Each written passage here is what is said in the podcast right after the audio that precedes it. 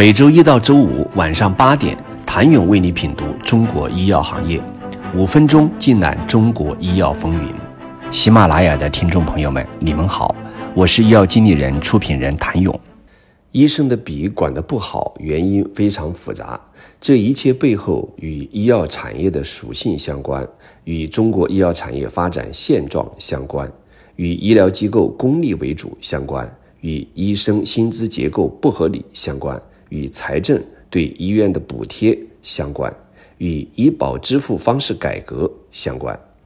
这些因素里，哪个是标，哪个是本，很难分清楚。但从官方的表述中是可以看到迹象的，也就是整治的重点在哪里。二零二二年，中央纪委国家监委网站的一篇名为《药品回扣式销售套取医保资金，严查靠医吃医套路》，给出了部分解释。文章认为，从业务部门到综合部门，医药购销领域的腐败链条较长，往往查出一个带出一串。究其原因，很重要的一点是，关键少数没有管好自己，把医院管理权异化为谋取私利的工具，成为医药企业的主攻对象。关键少数也是这次为期一年整治工作的重点。所谓关键少数，一般是指事物的最关键、最精华的部分，在发展过程中力量最大、作用最大，是推动发展的关键因素，是引导发展的最大优势。抓好关键少数，才能抓住根本。在医药卫生领域，谁是关键少数？临床医生、药剂科、医院院长等在药械采购、使用、报销环节具备影响力和话语权的人都在列。据整治工作视频会透露的信息，这次针对关键少数的预期效果是不敢腐、不能腐、不想腐。对此，一位业内人士表示：“不想腐很难做到，这关系到人性；不能、不敢，若是监管手段强硬，大概率可以行。”值得一提的是，在七月二十四号，卫健委发布的今年下半年医改重点工作通知里，将严禁向科室和医务人员下达创收指标，医务人员薪酬不得与药品、卫生材料、检查、化验等业务收入挂钩，写进了公立医院的薪酬制度改革中。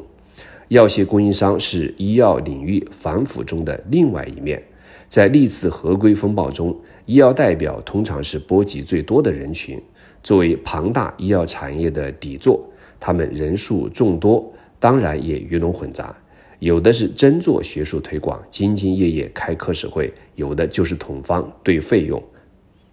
从底层逻辑上看，医药代表更多是背锅侠或者批判的靶子。影射在医药代表身上的非议，其实是以药养医产业生态的副产品。所以，医药领域的商业防腐需要跟医改的进程相匹配推进。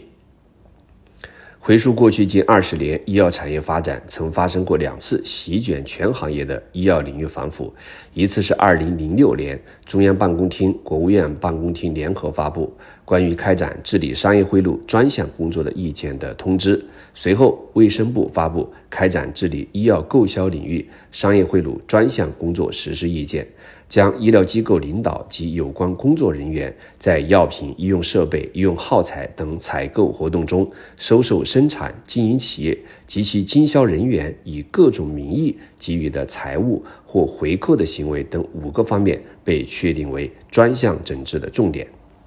据经历此次反腐调查的医药人回忆，当时业内相关人士几乎人人自危，有人直言，所有人的神经都被提起来了。诸多媒体评论，医药行业正站在一个新的市场拐点上。当时卫生部门还要求设立患者投诉电话，凡是收红包拿回扣的医生都将被取消行医资格。这一工作很快便见效。二零零六年，西安市儿童医院医生收回扣现场被抓事件便轰动一时。随着事件发酵，除了涉事医生受到处罚外，涉事医院也终止与此事有关医药企业的业务关系，停止药品购销，冻结货款。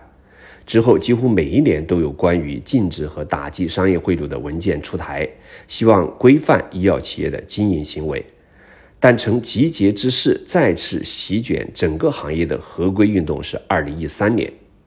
想了解第二次医疗反腐的详情，请你明天接着收听。谢谢您的收听。想了解更多最新鲜的行业资讯、市场动态、政策分析，请扫描二维码或添加医药经理人微信公众号“医药经理人”——医药行业的新闻与资源中心。我是谭勇，明天见。